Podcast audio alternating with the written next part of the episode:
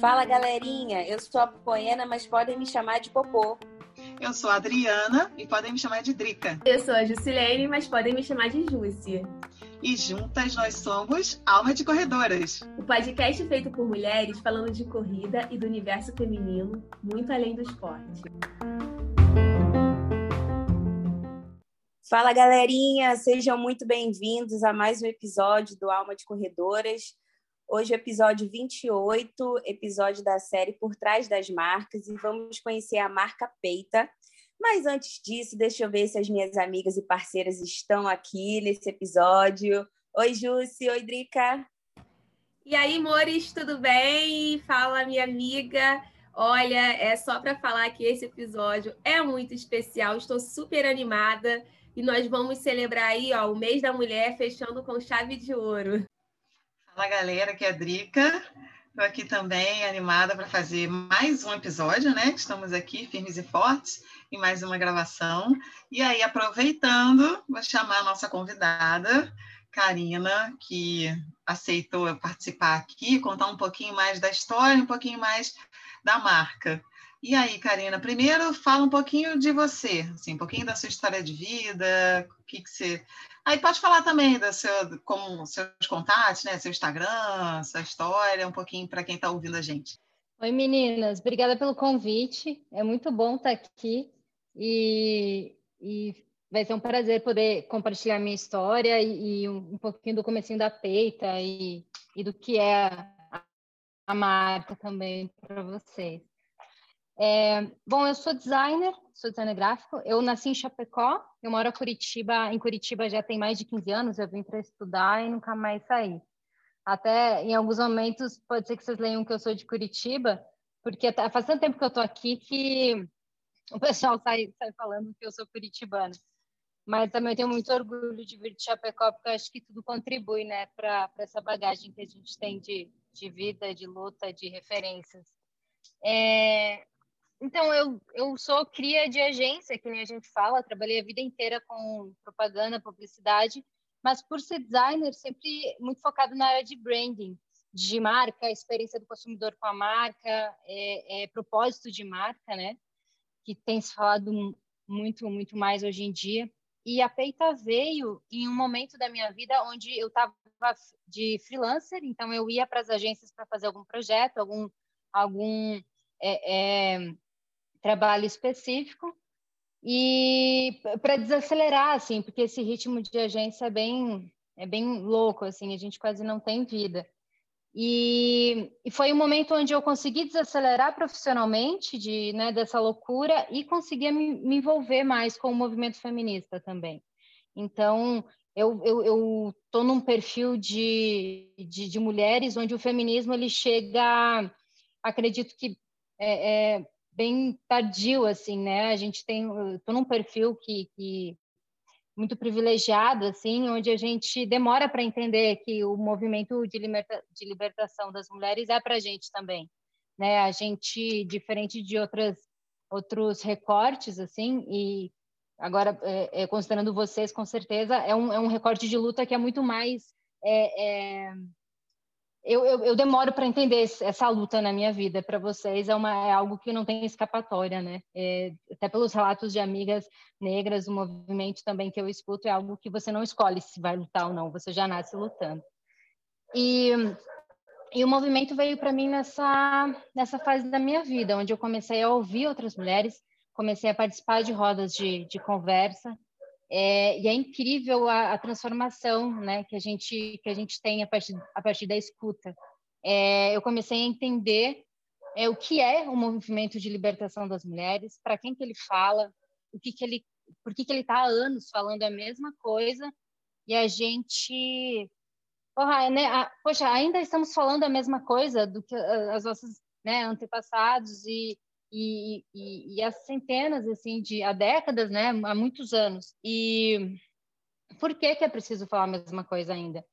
E por que que ele demorou para acontecer na minha vida, né, virar essa chave do feminismo? São, foram questionamentos que, que vieram para mim e a Peita nasceu, nasceu nessa, nesse mix, assim, né, nessa nesse meu, nesse, nessa minha descoberta, a mulher que eu sou, a mulher que eu quero ser, onde eu estou, qual é o meu papel, né?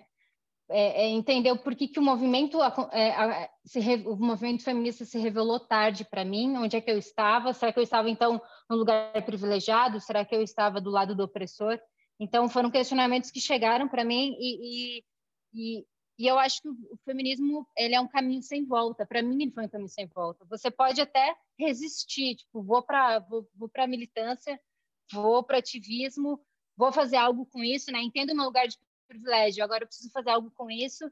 Agora a gente pode até resistir assim nesse tempo, mas eu acho que você não consegue voltar para a vida que você tinha antes, fingir que não viu, fingir que não entendeu o sistema, não entendeu que estamos sob opressões diversas e que cada mulher tem opressões distintas e, e não tem como você voltar para o que você era.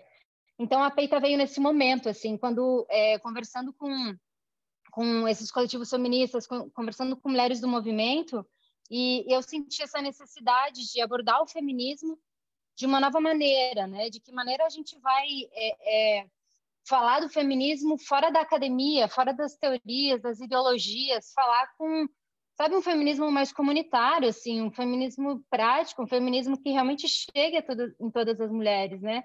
Tem mulheres que são super feministas, você olha assim pelo, pelo, pela forma como ela conduz a sua vida, pela maneira como ela se posiciona, mas por o feminismo muitas vezes ser muito elitista, é muito preso a, a discursos apenas, é, elas dizem que não são feministas, não querem ser chamadas de feministas, mas enfim, é, é, mas elas são, você vai ver, elas são o perfil feminista, né?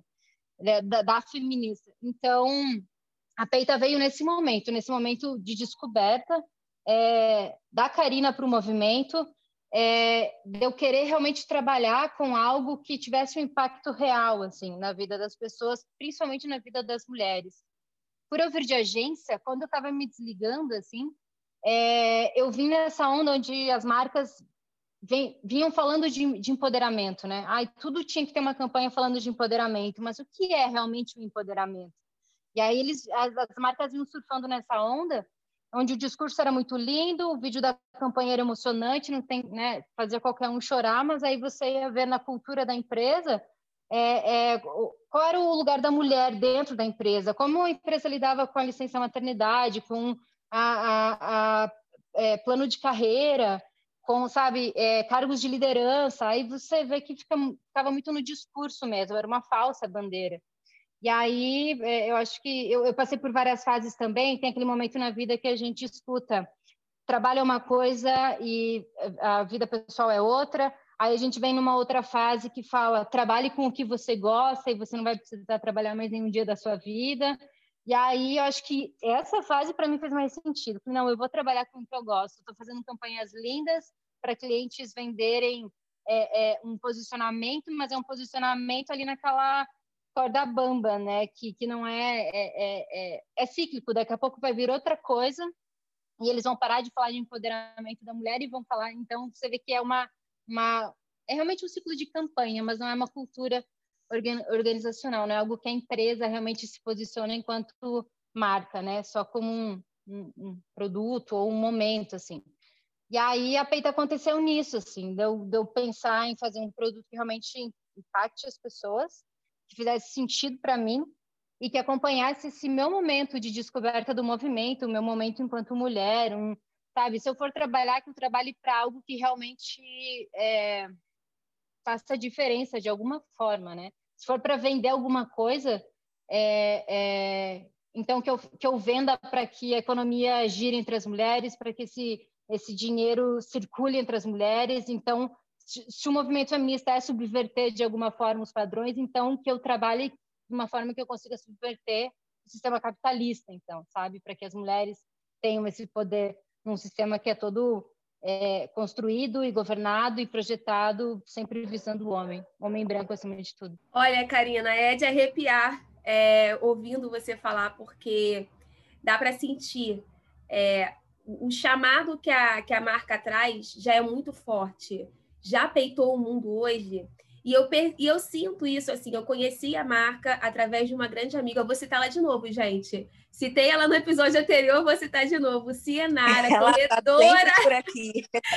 corredora, uma amiga minha, muito amiga, daí do Sul também, ela é de Beltrão. É, eu vi ela com a camisa Corra como uma garota, eu achei linda. Uhum. E aí ela, ah, amiga, que não sei o que, me mandou lá um site. Eu fiquei apaixonada, é de, é de impactar em cada detalhe, sabe? A camisa, quando você é, abre, aí tem eu, eu, cada detalhe, sabe? Mas uma coisa que, eu, que foi assim muito legal que eu vi é que tem assim para vocês verem, gente, para vocês que estão nos ouvindo, né? Até na parte da, do verso da, da, da camisa, você tem lá, deve ser lavada, lavada por homens também. Então, é no detalhe, a, a, eu acredito muito nisso, né? O feminismo, ele está no nosso dia a dia mesmo, é, é nossas ações. E nunca é tarde, Karina, porque até nós, enquanto mulheres negras, a gente demora um pouco para viver esse processo, para conseguir cair a ficha e entender qual que é o nosso lugar, sabe? É, eu demorei muito para isso. Eu hoje me ver como uma mulher negra, com meu cabelo crespo assumido, demorou mais de 30 anos da minha vida, sabe? E isso veio inspirado por causa da minha filha, e aí é mais uma outra frase que tem: criar filhos é um ato político. É, porque é o que eu vivo, é o que eu acredito. Tudo que eu tenho de mudança foi depois que eu tive, que eu fui mãe, me tornei mãe, e o que eu fui percebendo durante esse momento de luta. Então, assim, para retomar, já peitou o mundo hoje. E o nome Peita? Qual foi a inspiração para esse nome da marca, que também eu acho muito forte? Sim, a, o nome Peita, ele foi o nome que ele, ele partiu de uma ideia, daí conforme eu ia falando sobre ele, ele foi tendo mais força e foi fazendo mais sentido, assim. É, a gente, assim, no primeiro mês de, de, de, peita, eu não, a marca não tinha nome. Eu sabia que eu ia fazer uma marca com apenas frases nas camisetas, é, não ia ter nenhum, a marca não ia aparecer na, na parte de fora da camiseta, é, porque eu, eu não queria nada que tirasse a atenção da mensagem, porque hoje a gente tem, assim, eu não fui a primeira marca com temática feminista, mas eu pensei o que, eu posso fazer de diferente do que já vem sendo feito, né? A gente já tinha grandes marcas, assim, naquela onda que eu falei de, de naquilo que eu falei de pegar onda do empoderamento, várias marcas falando o, o, futuro é feminista, né? Várias frases já de empoderamento, mas o que, que ia me diferenciar dessas marcas? Então eu queria que, como a minha referência sempre for, sempre foi a manifestação, a, o, o 8 de março, né? É, o bichinho do feminismo me pegou numa marcha. Quando eu fui numa marcha e vi aquele, aquele mar de mulheres juntas, gritando, eu me arrepiei inteira, assim, e eu só conseguia pensar onde eu estava esses anos todos que eu não estava aqui. Porque aí, sabe, deve todo esse questionamento, essa, essa autocrítica, assim, de, de, do, do passado, assim. É, do, da nossa história, de onde a gente via, do, do nosso contexto, nosso, né, nosso ambiente ali. E aí, é, como a marcha para mim era uma referência muito forte e a gente queria discutir o feminismo é, com pessoas é, para quem o feminismo realmente representa, que, que é a massa, são mulheres na, na base da pirâmide. É, a ideia era é que a gente pegasse essas mensagens, colocasse no peito e fosse um cartaz ambulante, fora de manifestação. E aí, quando a gente fala que é militar fora dos espaços de militância, é isso, é você vestir algo que te representa, né, que você se, se identifica e você vai para o teu trabalho, para o teu almoço de família, pro, no, circula no teu bairro, no mercado, enfim, você está levando aquela mensagem. E, e aí eu, eu, eu, a minha primeira frase foi lute como uma garota, que eu fiz meio de teste na marcha de 2017 só para minhas amigas ali do coletivo. Eu, eu eu queria testar se a tipografia ia funcionar, se ia ficar bonito, a testar a serigrafia, tudo era um teste naquele 8 de março. Tanto que a gente fez ali, era para ser 10 camisetas, aí a gente foi postando nas redes sociais, aí umas amigas ouvindo, meninas, eu vou para marcha, faz uma para mim. Aí foi aquele desespero, a gente saiu correndo no centro comprar camiseta lisa, subia. Teve uma amiga que chegou na, onde a gente estava nesse, nesse é, era um apartamento que era um estúdio coworking, assim, que a gente tinha um mini estúdio de serigrafia lá, de uma amiga minha, e ela, a gente foi para a marcha, ela tirou a camiseta do corpo falou, estampa aí, a gente estampou tudo meio improvisado, secou com o secador, vestiu e vamos para a marcha. Se alguém abraçasse ela, ia ficar passando tinta. Mas acho que é isso, né? Acho que quando a gente planeja demais, a gente perde o timing, a gente perde até, às vezes, é, é, a gente enfeita, a gente atrapalha, às vezes, algo que funciona, que, que é para ser direto, é para ser simples. Então, eu estava um mês vendendo camiseta, porque aí eu recebia pedidos de camiseta é, no e-mail, no WhatsApp, nas redes sociais. Eu fiz um Word, assim, eu não tinha nem e-mail, para vocês terem uma ideia. Eu só sabia o que eu queria fazer, mas eu não tinha ideia de como isso ia acontecer. Então, eu, e era o que, durante um mês, eu, com a ajuda de mais um ou dois amigos, a gente estampava todas as camisetas que a gente vendia. E aí eu tinha uma lista em um Word, assim, é, com todos os nomes, a cor, o tamanho que a pessoa queria. Até que uma amiga gênia olhou para mim e falou: por que você não faz um e-mail? Faz uma tabela, as pessoas preenchem. Eu falei: nossa, que gênia, porque eu estava tão já envolvida no processo que eu estava ali fazendo do jeito mais difícil. E aí eu estampando camiseta, meu, que nome vai ter essa marca? Porque é, eu comecei, eu, eu, lancei o produto, deu certo e eu tive que ir construindo tudo, sabe, botar o, a carroça na frente dos bois. Foi isso que aconteceu comigo. Tu vê que quando o propósito ele, ele é genuíno, quando é de verdade, é, eu digo que hoje o meu trabalho na peita é não, não, não, é não atrapalhar o que a frase faz sozinha. Então, tudo que eu venho estruturando da empresa, da marca, da peita, eu não posso atrapalhar o que a frase faz sozinha. E aí eu falei, e aí no, no, no, feminismo a gente tem essa de brincar com a linguagem, né? Porque a nossa linguagem ela é uma linguagem muito machista também, né? Aquela coisa de você tem 10 é, é, nomes femininos, se tiver um masculino, já tem que mudar o pronome, né? De tão machista que é a nossa linguagem. Então, os coletivos feministas têm isso de ir trocando né, presidente, presidenta, coletivo, coletiva, e vai brincando para reforçar o substantivo feminino. E aí eu, a gente falava peita. É, teve uma hora que eu, eu, eu imprimi uma frase, meu amigo estava me ajudando, e é, esse meu amigo, ele é o designer que desenhou a fonte da peita. Então, a fonte da peita também é brasileira. Ele é, ele é designer, ele era meu veterano, é tipógrafo, ele desenha muitas tipografias. E aí também a fonte é algo local, é brasileiro. Então, mais, mais uma coisa para trazer um, um, um, trazer essa, essa tipo, essa, essa, rede né? de pessoas. Isso, uhum, e essa rede de pessoas envolvida com a marca, né? Tipo, tudo vai tijolinhos que a gente vai construindo na nossa conexão, assim. E aí teve uma hora que eu, eu passava a, a tela de serigrafia na camiseta e a gente erguia para ver se eu tinha. Aí uma hora eu, eu olhei para ele assim, abri a camiseta e falei, ficou uma puta frase nessas peitas aí, hein? Falei para ele. Daí eu peita, puta frase numa, nessa peita. Daí, daí a gente foi indo, aí começa aquele, aquele movimento bem louco de brainstorm, né? Que você vai derivando e vai, vai. Aí eu falei, ah, peita. Eu, a princípio era para ser puta frase nessas peitas. Mas daí ia ser muito gigante, né? Aí eu falei, imagina um site com isso tudo, ninguém vai achar a gente. Daí foi cortando, picotando, né? Todo o processo de brainstorm, peita. Aí beleza, peita porque seria o feminino do peito. Aí depois eu descobri que amigos me falaram que peita era uma gíria muito usado é, também no meio urbano, né? Skatistas usam para camiseta, acho que em São Paulo isso é muito forte, em Curitiba eu não ouvia tanto. E aí fui procurar e eu vi que realmente, tipo, e muitos meninos, muitos homens usam. Aí eu falei, tá, mais um motivo aí, vamos se apropriar de um termo que eles usam para falar de feminismo para os caras, então vai ser peita também. E depois, alinhando com todo o propósito de marca, quando a gente fala em peitar o mundo, peitar ah, né, esse enfrentamento, você bancar o que você está vestindo e você ir para discussão, chamar para discussão, faz mais sentido ainda. Então, o nome foi algo que começou numa brincadeira e foi indo e só foi agregando, assim, e cada vez mais os, significado, os significados foram, foram né, aparecendo e fazendo sentido. E aí ficou peita. Eu tentei registrar puta peita ainda, só que o INPI é, julgou puta como uma palavra indecente e aí barrou o registro de marca. Aí hoje a marca mesmo é peita. Uhum. Mas aí no IG tá puta feita, no e-mail tá puta é, feita, eu acho maravilhoso. Sim, eles ficaram ofendidinhos, mas a gente ainda deu um jeito, né?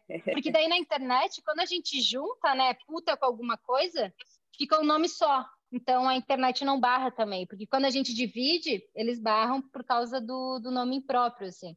A gente dá nossos pulos, né, para passar a mensagem de alguma forma. E aí, né, Karina, a gente vê que a Peita realmente é uma marca que ela tem muita personalidade, né?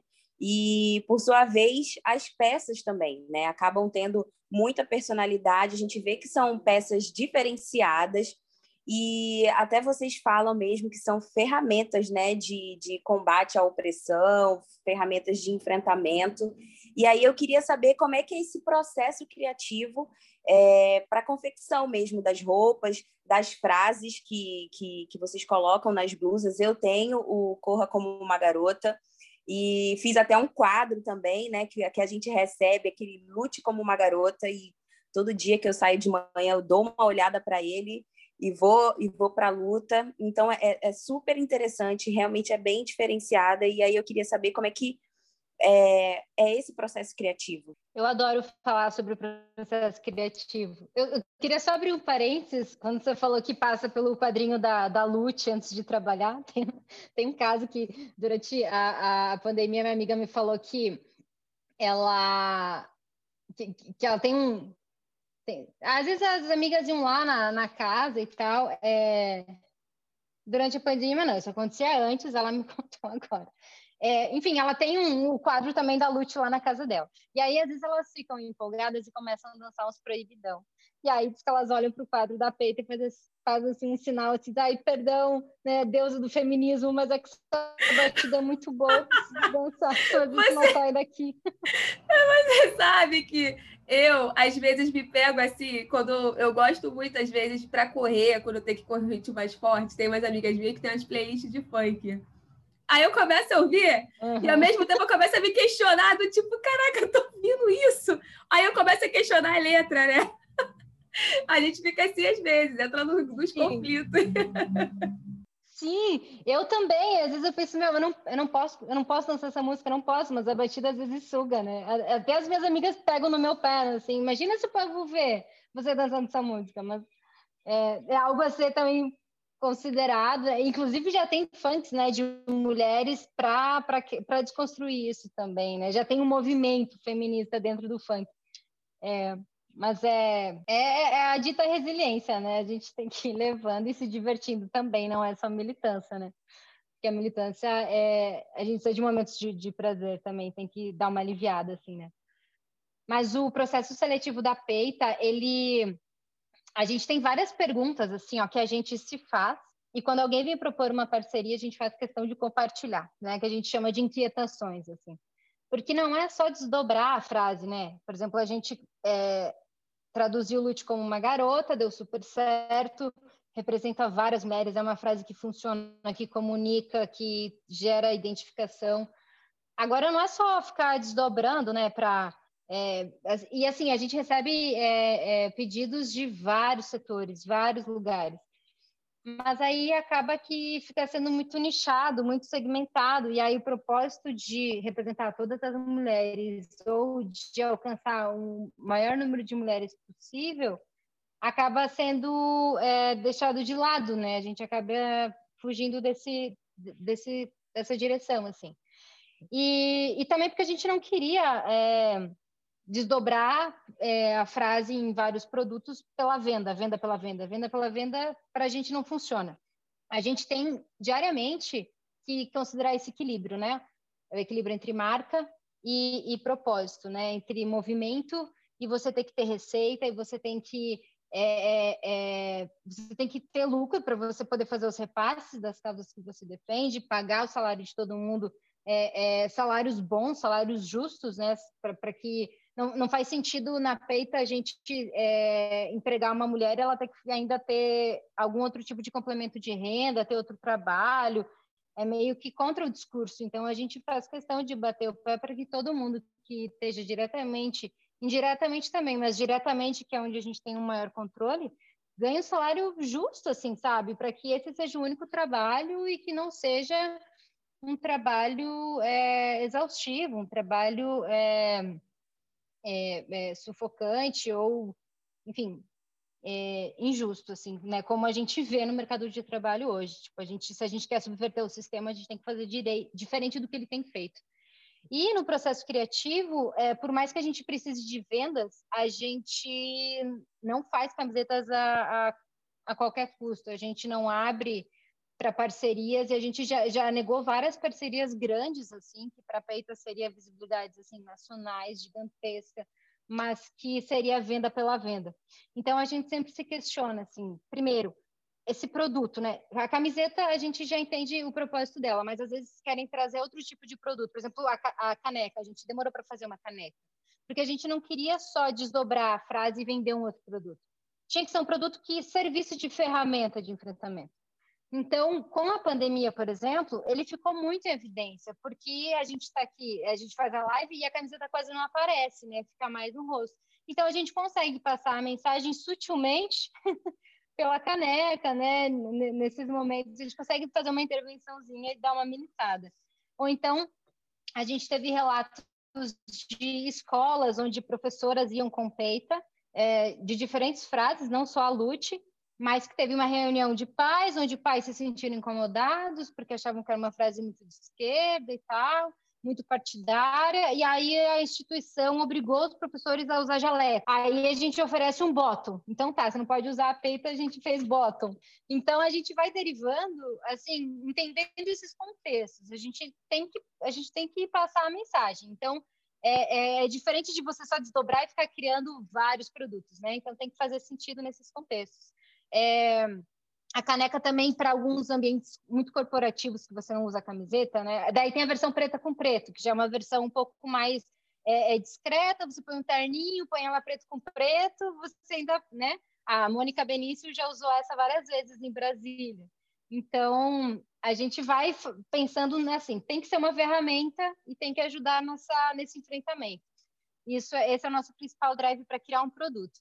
E as frases, a gente pensa, é, a gente quase sempre cria a frase em um contexto, né? Quando é parceria, então, por exemplo, o Teto Paraná veio é, uma amiga minha embaixadora aqui em Curitiba e veio pedir parceria com a Peita para ajudar em uma campanha pontual que foi em 2018 para a construção das casas. O Teto é uma instituição chilena, né, que está no Brasil e faz essas moradias para pessoas é, é, às margens, assim, em áreas é, vulneráveis, faz essas novas moradias. E o que eu achei muito legal do teto é que você que é assim, ele tem três frentes assim, né? Tem as pessoas que doam dinheiro, tem as pessoas que ajudam a construir, que pode ou não ser a mesma pessoa, você pode ajudar em todas as frentes. E aí a outra é quem recebe a casa, que também tem que estar envolvido no processo. Então a gente fez um brainstorm conversando sobre o que é o teto, para que, que ele para quem que ele funciona, para que que ele funciona e tal. E a gente chegou nessa frase: entenda que você faz parte. Que essa frase conversa com quem está recebendo, que faz parte do processo da construção da casa.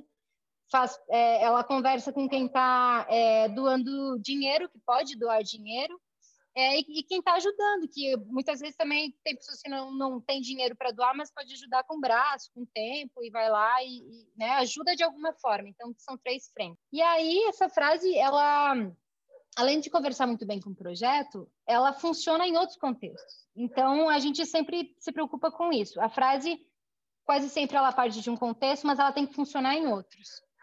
Por exemplo, perguntaram para a gente já uma vez, para derivar a Lute como uma garota, para vinifique como uma garota. Eu nem sabia o que era isso. Eu fui dar um Google, falei, meu, o que é vinificar e tal. Aí eu entendi que é o processo de quem pisa na uva antes de fazer o vinho. E, e assim, a gente entende que todos os, todos os cenários, sabe, é, a gente está num sistema patriarcal, né? A gente tem um, está num país com uma herança escravocrata gigante, então a gente está num país dominado por homens brancos. Então a gente vai ter preconceito em todas as áreas. A gente não nega isso. Agora, quando você fala vinifique como uma garota, se você não é desse contexto, desse segmento, você veste a camiseta e vai para algum outro lugar, você precisa de uma explicação né, para a frase, você precisa contextualizar. E aí eu acho que a gente perde um pouco a força da mensagem, porque se você está andando na rua, você não consegue explicar para todas as pessoas, né? É, enfim, é, a comunicação ela tem algumas falhas, assim. Então, a gente se preocupa muito com isso. A frase que a gente cria, considerando o contexto que a gente cria, ela tem que funcionar também em outros contextos. E essa é uma preocupação muito grande que a gente tem. A gente já abriu mão de várias, é, é, várias frases que a gente pensou em usar no primeiro momento e até de parcerias por isso. Aí, Karina, isso que você falou é uma coisa bem importante, que a gente, olhando o, o site, né, vendo todas as, as opções de frases, a gente, é, isso é uma coisa que marca muito, que é essa coisa de toda as frases são sempre para muitos contextos, né? Você tem, não é uma coisa específica, né? São lutas que acho que é por isso que a, a, todo mundo se identifica, não só mulheres, né? Eu acho que tem frases que não só as mulheres se identificam, acho que todo mundo pode se identificar, né? Deve se identificar, porque são frases muito muito que servem para vários contextos. E aí você, olhando aquela frase, por exemplo, está lá, lute como uma garota, você pode encaixar isso em diversos contextos, né? Não só da luta em si literal, né? Mas de diversas lutas que a gente enfrenta, né, no dia a dia. Eu acho que é por isso que fica tão marcante, chama tanta atenção, né? Tão, tão bom a gente ver. É, entrando um pouquinho na, na, na, questão da empresa mesmo, da, como vocês funcionam, a gente viu que vocês são uma, uma marca polinizadora, né? Então, assim, queria, uma empresa polinizadora, queria que você explicasse para a gente como é que funciona isso, como é que é esse processo, qual, quais são as instituições que estão envolvidas nesse processo, como é que é essa escolha das instituições, como é que funciona isso? A gente, só, só pegando um ganchinho da sua fala, é, seria até contraditório da peita falar na pluralidade de mulheres que somos e, não, e as frases não conversar com todos, assim, né?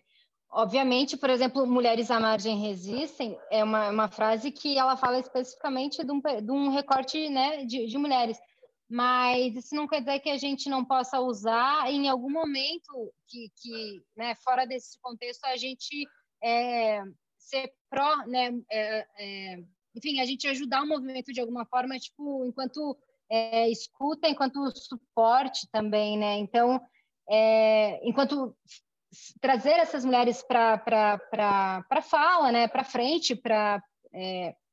Enfim, gente, tem alguns momentos, algumas frases que são nichadas, mas é, elas precisam ser entendidas num plural, né? Então, preciso que, por isso que as nossas frases elas têm que sair desse contexto, né, para fazer sentido até com o alcance que a gente quer ter.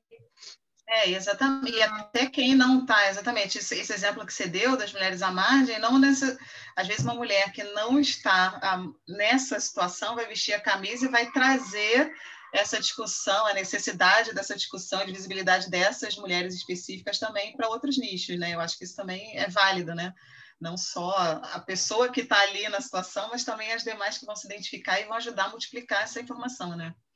Isso, por exemplo, eu usando mulheres à margem, não que eu vá falar como uma mulher à margem, mas é, é, é uma mulher que está dando espaço para que é, possa trazer uma mulher à margem para falar, que venha comigo, que me acompanhe, que tome a frente, ou então no meu nicho, no meu recorte, quando não tiver nenhuma mulher à margem, que eu possa trazer essa discussão, né, para que essa, essa mudança de pensamento aconteça também, para que né, não falar pela por uma mulher à margem, mas falar em nome quando não estiver, ou para que essa discussão seja considerada, né? Para que esse é, seja um perfil considerado. Acho que é, nosso, que, que, é o que a gente espera quando dos homens, por exemplo, né? Homens que usem lute como uma garota, que não usem no meio de mulheres, porque isso é muito fácil. Usa então no meio de outros caras, que é ali que ele vai fazer a diferença, é ali que ele combate, a, a, a, que ele atua na desconstrução do machismo, não é usando no meio de mulheres, isso é muito fácil. Né? A gente quer ver a mudança no, entre, o, entre os, os, seus, né? entre os deles. É, a, a, a, Peita, como empresa polinizadora, é, foi uma solução que a gente ficou muito feliz de, de, de, de trazer para a Peita, porque a gente, desde o começo, sempre teve repasses, né? Ou a gente repassa a parte da, do lucro, ou a gente repassa a parte da produção. É, mais de 70% das nossas frases são parcerias, e dessas parcerias está é, tá incluso o repasse, de alguma forma. Quando são parcerias aqui de Curitiba, por exemplo, o, o Teto, né? Quando o Teto fazia os eventos deles, eles faziam bazar, faziam lojinha.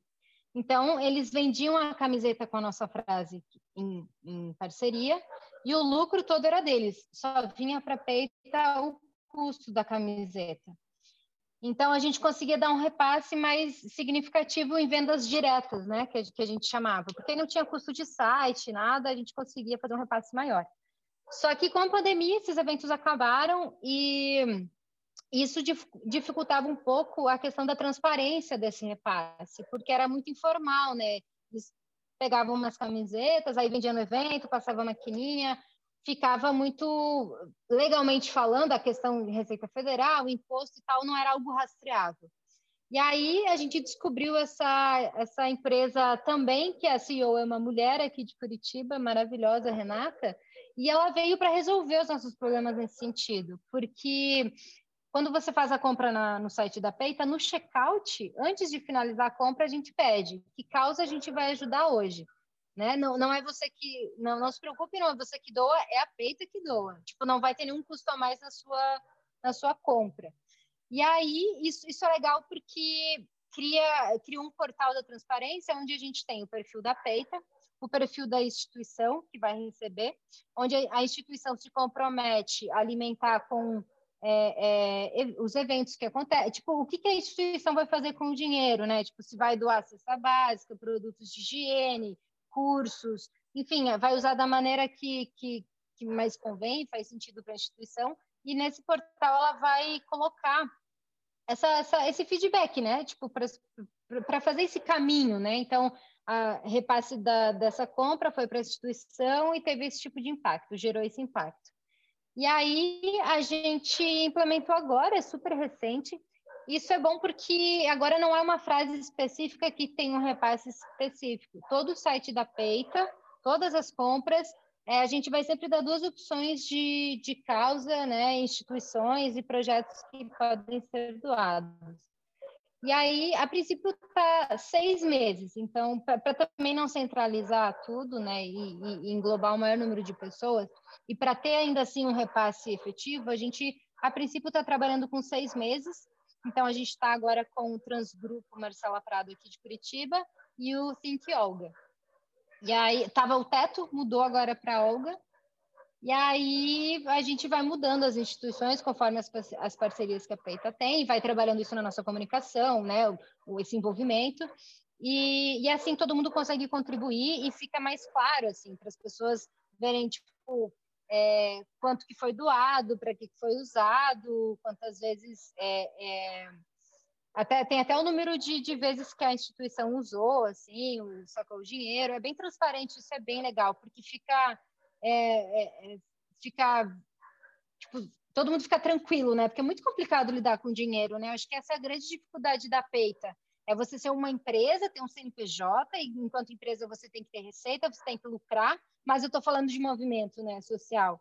E aí parece que, eu acho até que é uma herança até católica nossa, sabe? Essa coisa da, da caridade, da bondade, que você não pode ajudar o outro e cobrar por isso, sabe? Você tem que eu não sei de onde vem, mas a, gente parece que é, tem uma dificuldade né, em falar. Só que a gente trabalhou, vem trabalhando isso há muito tempo. Eu, Karina, enquanto dona da empresa, enquanto ativista, enquanto uma pessoa no meio disso tudo, eu trabalhei muito isso já, porque eu não consigo dar repasse se eu não tiver venda, eu não consigo pagar salários bons, justos, se eu não tiver venda.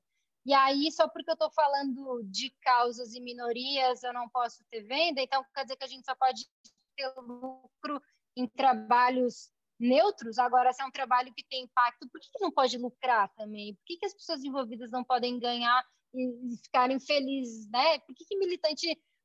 Quem acha que militante não paga a conta, sabe? Então, esse é o nosso grande dilema sempre, é, é criar, é, é, desconstruir esse pensamento, criar essa consciência na cabeça das pessoas, que está tudo bem a gente é, é, pensar em, em, lucro, porque o lucro é algo que é um dinheiro que vem e a gente faz, né, poliniza, faz algo com esse dinheiro e respinga em vários, várias pessoas, várias áreas, vários cantos. Sim, faz total sentido, gente. Não, é, Desculpa, é, não, isso, não, eu ia falar porque assim, é, você está falando de, de, trabalhos sociais, mas isso é uma coisa meio do brasileiro também. Eu acho que tem a ver com isso mesmo, também da questão da caridade e tal, porque você vê que eu sou, eu sou médica, né? Então, médica também tem essa questão bem problemática, porque as pessoas acham que médico não pode ganhar dinheiro. Eu, ele tem que né, trabalhar incansavelmente, dando suor e sem ganhar nada, ele não precisa pagar conta, né? É por aí também o pensamento. E essas questões sociais também, né? Não tem como você ajudar as pessoas e ter pessoas que trabalhem para você e que tenham, né? Você tem que pagar salário, né? Você tem que viver a sua vida, não tem como você fazer só caridade sem ter nenhuma fonte de renda, né? As pessoas têm isso é, é para algumas pessoas esse entendimento é bem complexo, né? Essa é uma questão que é, é difícil de ser resolvida. Isso, e é aquela coisa, é, é, é se, eu, se eu vendesse uma camiseta branca, só uma camiseta branca, aí, e se eu ficasse milionária com isso, nossa, ela cresceu na vida, deu certo, funcionou. Agora, porque eu coloquei uma mensagem e eu quero ser voz para outras pessoas, né? É, não, então você não pode. Sabe, é, é, obviamente eu não, não é, é sempre é, com uma atenção para não é apropriação cultural, não é apropriação de lugar de fala, não é, porque e os repasses e, da peita e o, o nossa, nosso cuidado com o impacto é ju, justamente isso, né? A gente não lança uma camiseta sem que essa, essa frase ou esse contexto gere um, um impacto real, ou em quem está envolvido no processo, ou em quem vai vender a camiseta, sabe? Tem que ter algum tipo de impacto real. É, mas também tem que ter receita, a gente tem que falar disso, né? Tipo, é, é, é aquela coisa de, de. Eu acho que tem muito a ver com a caridade, sim, do Branco Salvador. Coletiva, assim, porque as pessoas, sabe, é, tem, que falar tempo inteiro sobre isso. Bom, é, é, faz total sentido, Karina. Eu concordo plenamente com você, o que a Drica falou também. É muito louco isso. Mas assim, a gente vai seguindo, lutando, né? E dando continuidade aqui, mais uma coisa que a gente queria saber, que você até já falou mais ou menos um pouco disso, né? Acho que tem tudo a ver com a questão do de ser um, um, fazer parte do movimento feminista. Então, um dos enfrentamentos é esse, tem essa questão do conflito, né? Quando a gente veste uma peita, a gente ressignifica a militância. Foi o que você falou, a gente consegue militar fora dos espaços, né, de militância ali. É, e aí, diante disso, você já até deu alguns exemplos de é, formas diferentes que nós podemos fazer, né? Você tem já conseguiu ter outros produtos, né? Algumas frases, né? De uma forma mais discreta e tal mas vocês têm algum tipo de dificuldade ou qual a maior dificuldade que vocês enfrentam por ter esse propósito tão forte, tão latente na marca? Eu acho que é essa questão de a gente não poder falar de lucro ou de querer lucrar, né, com de, de, não, não, é nem querer lucrar, porque daí parece ambicioso, não. Eu acho que essa é a nossa dificuldade, é ter receita, né? E tem que ter venda. Essa, essa é um, uma das dificuldades, esse equilíbrio. É, por exemplo, a gente não tem um setor de vendas na feita, né? Eu acho que a nossa comunicação é nosso setor de vendas. Se a gente não está comunicando para o público certo, não está comunicando da maneira certa, vai impactar nas vendas. Então, não é você colocar uma frente de vendas e sair vendendo. Eu não preciso convencer ninguém, né? Ó, oh, tô aqui com essa camiseta, lute com uma garota. Tá? Tipo, eu não tenho que fazer uma, uma frente de vendas. é a mensagem, é o contexto, é a representatividade. Então, esse convencimento para gerar a compra, ele vem pela nossa comunicação, pelo contexto, pelo conteúdo, né? Por quem a gente traz com a peita os movimentos, as mulheres na frente da militância, tipo, é quem a gente traz com a gente, é o que a gente está falando e a venda é uma consequência. Então, é, a gente tem um, uma métrica um pouco diferente do que uma empresa que, vem, que vende camiseta por camiseta mesmo, né, sem propósito, assim. A gente tem uma métrica diferente, mas a gente tenta equilibrar isso, assim. O outro desafio que a gente tem é, assim, a gente, a gente entende que nem todas as pessoas oprimidas se rebelam. Então, nem todo mundo é militante, né? Nem todo mundo que veste peito está no front. Eu mesmo sou uma pessoa que, assim, na militância, eu não sou a pessoa do front. Eu sou, eu tô tranquila agora porque eu tô com vocês e assim, eu tô vendo que está cada uma no seu espaço, na sua casinha, a gente está tranquilo assim. Mas me coloca numa plateia para você ver. Eu, eu morro, assim, eu tenho infarto, eu passo muito mal, eu tenho ansiedade, eu não sou a pessoa de falar em público. A gente entende que também esse não é o lugar da mulher, né? É um espaço que a gente tem conquistado aos poucos, mas esse espaço da fala, da liderança nunca foi nosso. Então a gente, só pelo fato de ter que ter certeza do que a gente está falando e de não falar besteira, eu fico aterrorizada. Então esse, essa minha relação com a fala, com o público, é um, é um processo que eu estou bem no começo ainda desconstruindo isso em mim, esse medo, esse pavor. Mas a gente. Então, eu não sou essa pessoa do front, assim, sabe? Eu não sou essa pessoa que, ah, banca e fala. E eu entendo que muitas pessoas também não. Porque a peita, para mim, ela veio para eu me posicionar quando eu não consigo falar. Então, eu visto a mensagem e eu passo essa mensagem né, é, é, é não verbal num primeiro momento. E aí isso vai servir de, de start para um, um, uma discussão ou boa, né, com alguém que tem empatia, com alguém que se identifica e a gente conversa, ou então ela vai incomodar e aí eu vou arranjar briga, aí eu vou ter que né, bancar o que eu estou vestindo e vou Exatamente ter que ir para embate. Isso que eu ia falar. É, a frase ela abre, né? Ela dá o pontapé é. inicial para essa discussão, verdade. Isso, e aí, como eu não sou essa pessoa da fala em público, a peita me ajudou, assim, no, acho que estava até inconsciente isso em mim quando eu pensei na primeira camiseta, porque quando eu falei no começo que eu sou de Chapecó, é uma cidade de interior super conservadora. A minha família é evangélica, super conservadora, super italiana, sabe? Tipo, valores da família, pá, pá, pá. E eu sou é, uma eu sou uma mulher lésbica, então eu lésbica de esquerda e tal, aquela coisa, eu não é, tudo para eles não gostarem de mim, né? Para não me aceitarem.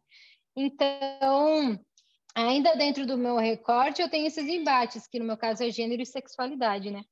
E aí a camiseta me ajudava, porque eu não conseguia, eu não via abertura para chegar na minha família, super italianona lá, né, da, da cidade interior, para falar de feminismo. Parecia dois mundos muito diferentes. Mas eu conseguia vestir a camiseta e passar uma mensagenzinha que, se alguém se interessasse e viesse falar, eu tinha uma abertura para conversar ali e tal. Então, é, eu acho que muitas pessoas vestem a peita nesse sentido também, não só porque são pessoas que vão para ela ajuda nisso, né? A gente fica meio que é uma armadura ali. E aí, é, um outro um desafio que a gente tem é entender que nem todas as pessoas se rebelam né? e a gente precisa conversar com elas também. A gente precisa também estourar a bolha. E, e, e tem que ter cuidado, porque essa bolha, muitas vezes quando a gente estoura a bolha, a gente não sabe o que vem, né? O que tem do outro lado.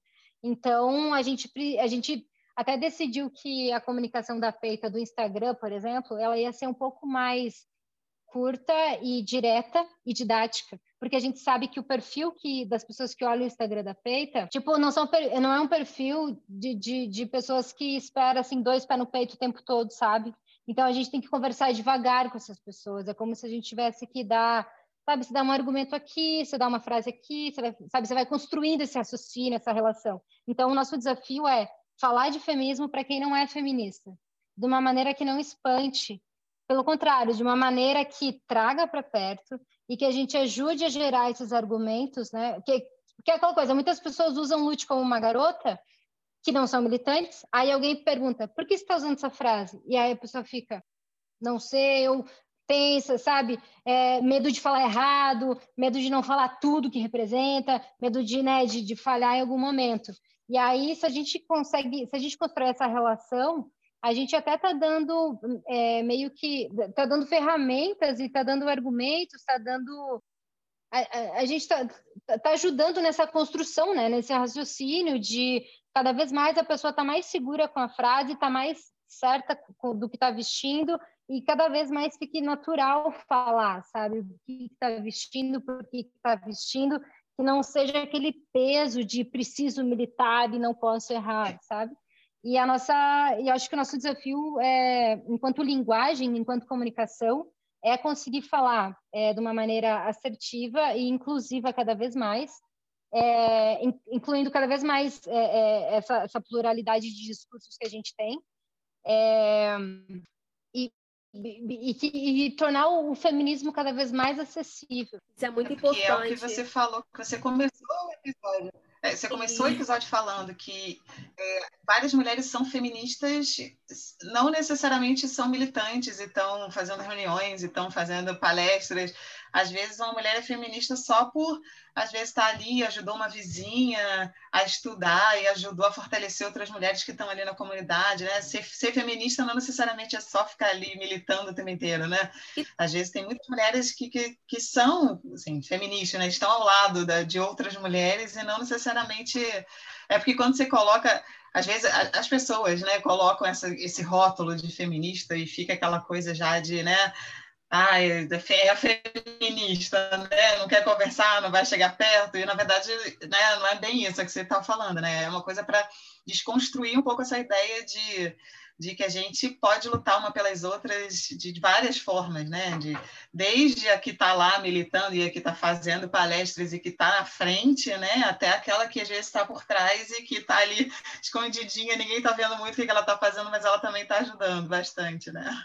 Sim, é isso, Drica. E é quebrar paradigmas, né? Estereótipos, principalmente, porque as pessoas, elas, quando você fala do movimento feminista, aí você causa um certo espanto, ah, porque é aquela galera que vai ficar sem sutiã na rua, enfim. É, e, e é muito importante essa discussão, Karina, sabe? Trazer essa reflexão de uma forma leve e, e um diazinho de cada vez, e um passo de cada vez, para que realmente as pessoas tenham o entendimento e, e enfim, né, consigam se desconstruir, desconstruir esse preconceito que existe. Né? Então, é fundamental. Sim, sabe o que eu percebi também? Que muitas vezes o feminismo, antes de ser um movimento social, ele é um movimento de acolhimento. Né? É, num, num recorte assim de, de mulheres brancas, é, muitos depoimentos que eu ouvi, que pessoas que se deram é, é, o primeiro contato com o movimento feminista foi em, saindo de relacionamentos abusivos, porque é, as pessoas que estão próximas também têm contato com o companheiro, companheira opressora, né, abusivo ali. Então elas desconfiam, é, mas será, será que, né, é aquela coisa. Então é, vários relatos eu já ouvi de, de, de dessa pessoa que está num relacionamento abusivo ter contato com uma prima feminista, uma vizinha, sabe? Pessoas que são assim, não tão ao redor, mas que estão um pouco mais afastadas e que acolhem realmente. É, é, e aí consegue sair desse, desse relacionamento abusivo, entende que isso não é amor, que isso não é normal. E e aí tem o contato com o feminismo, nessa rede de acolhimento num primeiro momento, e aí depois vai para o né, grande leque, para tudo que, que entende, né, tem consciência de tudo que representa. Ou então, até, é, é, não sei se pode falar, mas assim, até em questões de aborto, né? Tem várias mulheres que são pró-vida, contra aborto, blá, blá, blá, mas assim, quando se vê numa, numa situação completamente desesperadora, pavor, sabe? E que precisa abortar, tipo, sério, tem mais de um caso que a gente já viu, assim, ela vai atrás das feministas, porque, assim, xinga a vida inteira, mas quando ela tem essa, essa experiência individual, é, ela não consegue chegar no, nas pessoas próximas dela, né? Então, é aquela coisa, sempre tem uma feminista paisana, então, é, você, são várias caras, né, que esse feminismo tem. A gente é, quando a gente fala em ocupar todos os espaços, é, muitas vezes é isso, a gente não está nem no front, mas a gente está ali, a gente está no acolhimento, a gente está numa, numa né, num suporte de alguma forma, em, né, conduzindo ali, direcionando, conectando mulheres.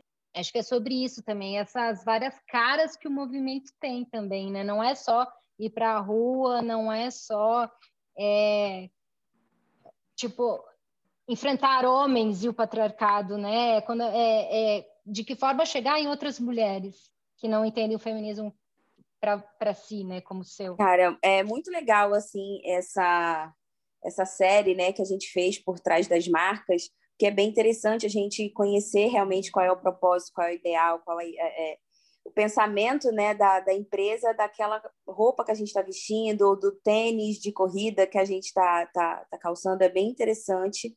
E agora eu queria saber, Karina, os planos, né, o futuro da Peita. Né? Nós estamos no, no ainda em pandemia, então é, eu queria saber como a Peita está lidando ainda com isso e o que, que vocês pensam para o futuro da, da marca.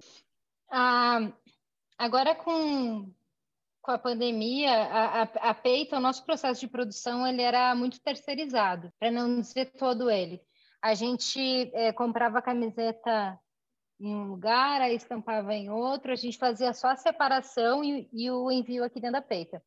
E aí, com a pandemia, tudo foi tendo aumento, né? Teve uma grande crise da, do fio, do algodão, da malha, então teve, tipo, a gente era o quarto ou quinto, assim, na cadeia de produção, da nossa produção. E a Peita foi absorvendo todos os custos. E aí, a gente chegou num momento crítico, assim, ano passado, que, assim, ou a gente baixa o custo de produção ou a gente fecha, não tem como continuar porque é, se a peita aumenta, por exemplo, qual, que é a lógica? O, o, o, nosso insumo, a nossa produção aumenta o custo, a gente chega e repassa esse aumento para o produto final, né, para o consumidor final. Se a peita, em meio a uma pandemia, pega uma camiseta que já não, é acessível a todos, porque 65 reais não é barato, a gente sabe, pega esse valor e aumenta, aí também ia vir muito em cima ah, né? E iam cobrar da gente esse propósito, que assim, meu, é em pandemia, o pessoal está passando fome. O auxílio emergencial está sendo um milagre o que a gente conseguiu, porque está de longe ser o, o, ideal, né? E aí, assim, vocês pegam e aumentam um produto, um produto que é para ser, né, para falar do movimento, assim, não, não faz sentido. Então, aumentar o nosso produto nunca foi uma questão, assim, tipo, não vamos aumentar porque não faz sentido, é contra tudo que a gente pega. O nosso, o que a gente queria mesmo, e até sem pandemia, era reduzir esse custo. Só que, considerando todas as pessoas na cadeia, que todas têm que ter o, o seu, né, ter o salário justo e tal, a gente chegou no, no melhor valor final que a gente pôde. Então, considerando isso, o que a gente pensou? A gente fecha as portas ou a gente muda alguma coisa? Então, a gente pensou, vamos redesenhar os processos dentro da peita, redesenhar as funções, né? E vamos trazer alguns processos de produção para dentro. Vai ser um ato de, né, de vamos apostar, a gente vai ter que investir um pouco, pode ser que dê certo, mas pode ser, pode ser que dê errado, mas pode ser que dê muito certo. Então a gente investiu, redesenhou algumas coisas, aí começou trazendo o corte, então a gente cortava as peças na peita, comprava direto a malha do fornecedor e só levava para fechar. E aí agora a gente está estruturando a mini fábrica, assim, onde a gente vai fechar as peças aqui também. E o nosso, nosso objetivo é passar pela pandemia com 100% da produção dentro da peita. Porque uma vez tendo a produção aqui, além de a gente ter um controle melhor sobre a qualidade e sobre quem realmente está fazendo, como está fazendo, o tempo que está né, fazendo, porque ainda assim a gente terceirizava algumas coisas, mas a gente não tinha um controle total sobre como era o cotidiano da costureira que estava fechando as peitas, né? Então, a gente ainda ficava um pouco afastado assim dessa desse, desse cotidiano. E aí e trazendo a produção para a peita, a gente, além de ter esse controle, controle sobre a forma de produção, a, a, a, sobre a qualidade do que está sendo feito, a gente consegue diminuir o custo. E aí a gente consegue trabalhar melhor com essa margem, né? Seja nas parcerias, seja no repasse, seja contratando mais pessoas, seja diminuindo custos, sabe? Aí a gente consegue ter uma, além de conseguir respirar e, e manter a empresa funcionando, passa, né, nossa projeção para o futuro, passando a pandemia, voltando dias é, normais, assim, é, a gente consiga ainda é, é, fazer com essa com essa diminuição de custo fazer algo muito melhor e maior, assim, mais, gerar mais impacto ainda. A gente está agora é, para lançar o instituto da Peita, que é onde vai ainda está tá quase finalizando, vai ser o Instituto Instituto Não Existe Luta Sozinha, onde no Instituto a gente vai conseguir separar um pouco mais a parte de parcerias e repasses com a parte da empresa. Então, a gente joga as parcerias para o Instituto. Aí, por exemplo, lá na, na Pollen, para você entrar no checkout da Peita na Pollen, você precisa ter um CNPJ, porque tem que ter todo o rastreio fiscal do dinheiro e tal. E a gente tem muitas parcerias que não têm CNPJ. Por exemplo, tem aldeias aqui perto de Curitiba que muitas vezes a gente ajudou pagando o traslado do barco entre a ilha da, da onde está a comunidade indígena até o continente, ajudou com cesta básica, coisas que eles não têm o CNPJ para dar para a gente um, um, um, um recibo, um, uma nota fiscal, né? Então, o Instituto vai ajudar até nesses projetos instituições até se formalizar de uma maneira que consiga captar não só recurso da feita, mas de outros lugares, de uma maneira que consiga ser eh, transparente, ter uma conta no banco e tal, e consiga ter mais é, recursos né, a partir disso. Então, o Instituto vai ajudar a feita nesse sentido uh, com as parcerias, formalizar as parcerias que precisam de, de ajuda para isso, de a parte legal, fiscal, tudo. É, a gente vai conseguir também capacitar, porque daí a, a, costura estando dentro da peita, a gente vai precisar dessa, dessa mão de obra, né? E aí a gente vai conseguir dar cursos também. A gente está com projetos à vista, assim, é, é, de trabalhar com mulheres em situação de cárcere também, para conseguir integrar isso. Então, se a peita precisa de, sabe, mulheres da periferia, se a peita precisa de camisetas fechadas, onde estão essas costureiras? Por que, que as costureiras, na maior parte do tempo, estão nas periferias? Né? Porque elas não podem trabalhar de carteira assinada num lugar, porque elas têm uma dificuldade de você costureiras é, disponíveis para trabalhar num lugar alocado, assim, né? Muitas preferem trabalhar em casa. Aí você tem que entender esse contexto, por que, que elas têm que trabalhar em casa e tal.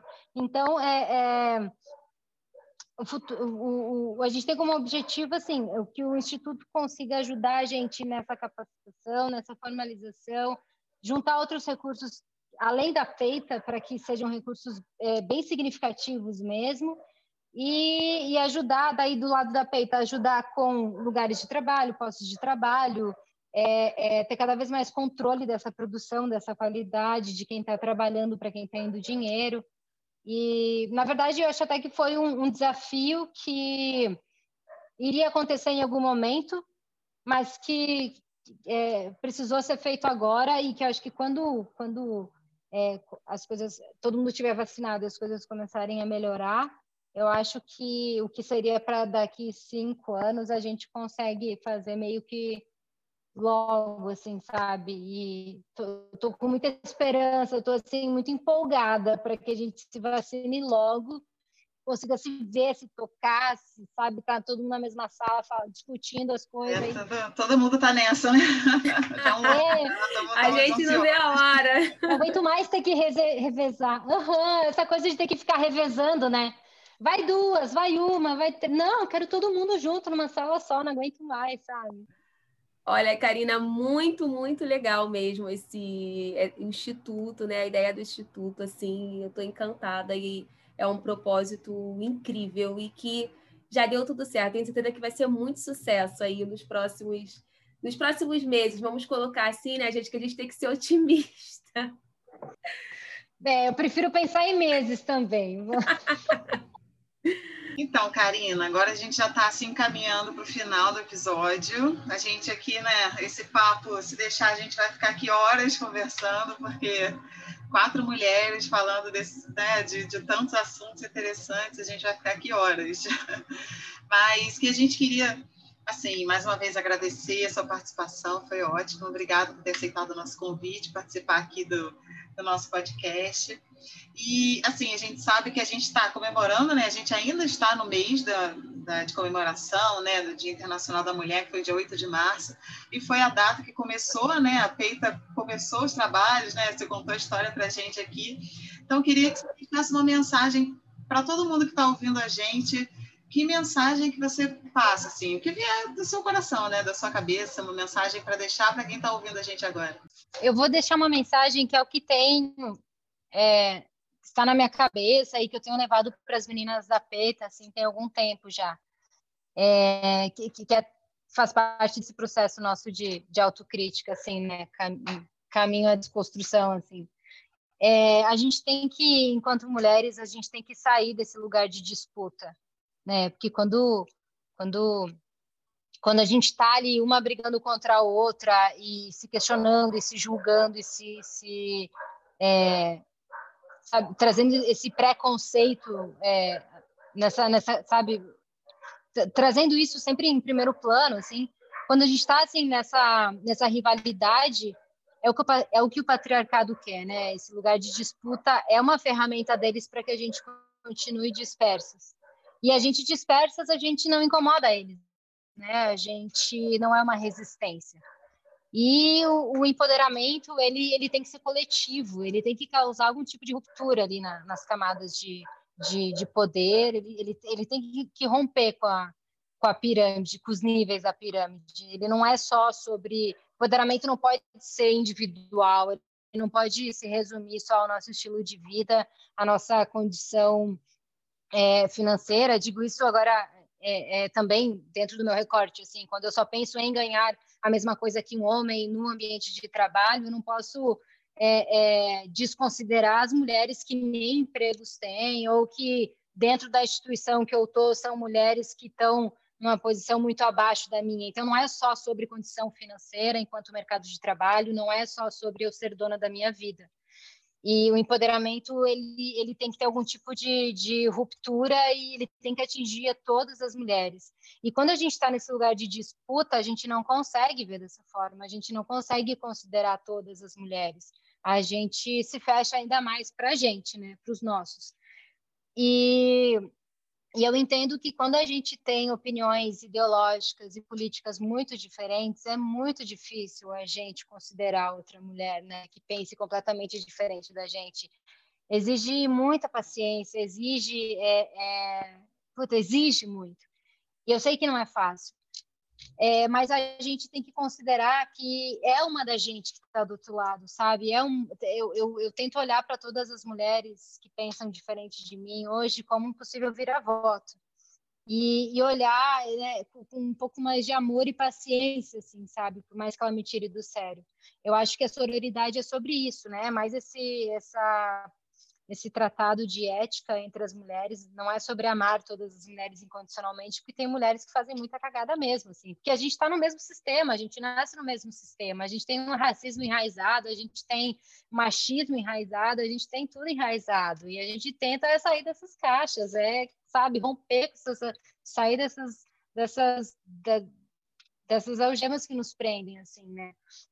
Muitas mais, outras menos é, então, é considerar a pluralidade de mulheres que existem, é considerar que o feminismo ele tem que libertar todas as mulheres, senão ele não funciona, senão ele não é um movimento pelas mulheres, ele só é algo pessoal e, e, e, e, nichado, e ele não pode ser, se ele não considerar todas as mulheres, ele não pode ser só isso.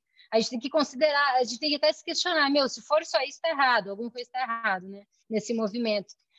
E eu acho que a minha mensagem é isso: é considerar que toda mulher que pensa diferente da gente é possível virar voto. A gente tem que rever essas, esse lugar de disputa, entrar num outro movimento entre as mulheres, um, sabe, onde a gente tenha mais solidariedade uma com as outras.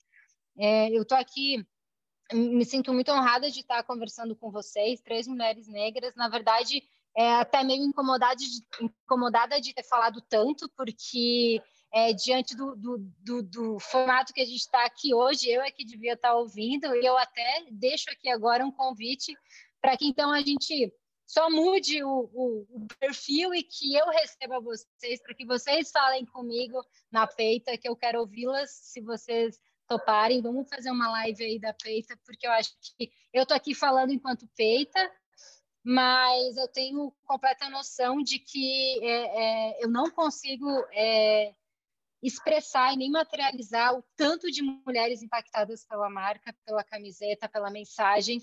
É, na verdade, eu teria, teria que ser um mosaico aqui de várias, várias, várias mulheres para ser o mais justo possível do impacto que ela causa.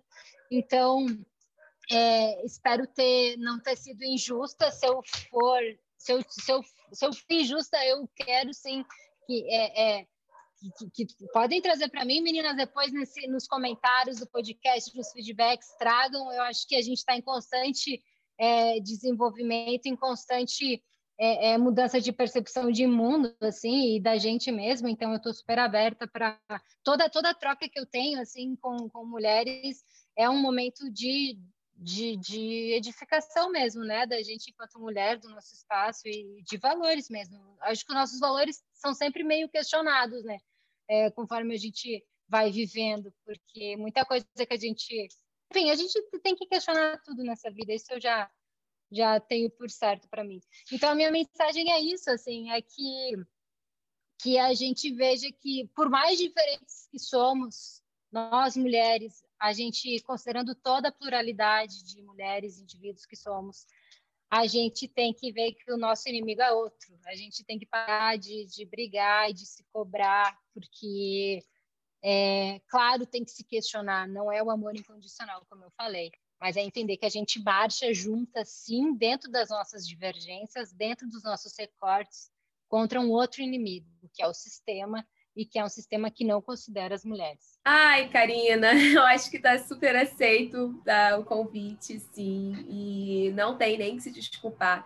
Na verdade, cada convidado que nós trazemos aqui, cada convidada é para ter uma troca realmente, é para ouvir vocês, sabe? Para quem está nos ouvindo agora, para o nosso público poder ouvir, poder compartilhar também, conhecer. Então, nós que agradecemos demais, assim, todo a, a sua dedicação, a, enfim, você ter aceito, sabe, a sua disponibilidade. Eu quero agradecer demais a você.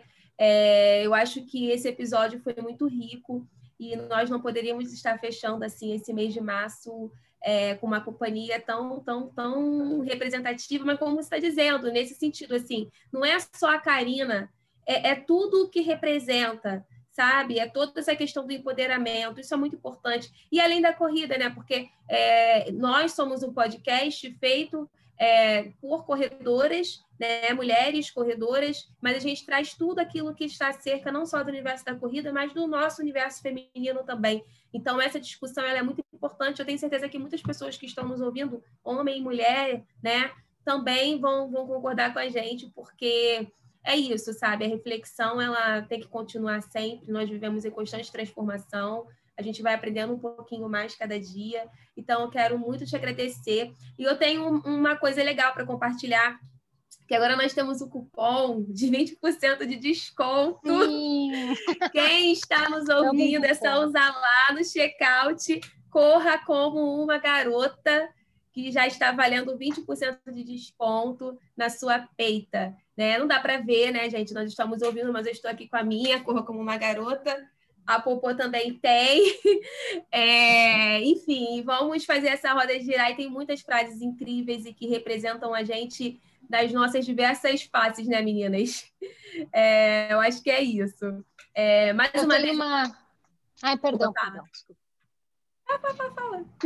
Não, essa é uma novidade, porque a demanda por, pela Corra foi tão grande que, assim, a gente não queria cair muito no mundo fashion, sabe? Ficar criando várias coisas e esquecer do foco que é a mensagem.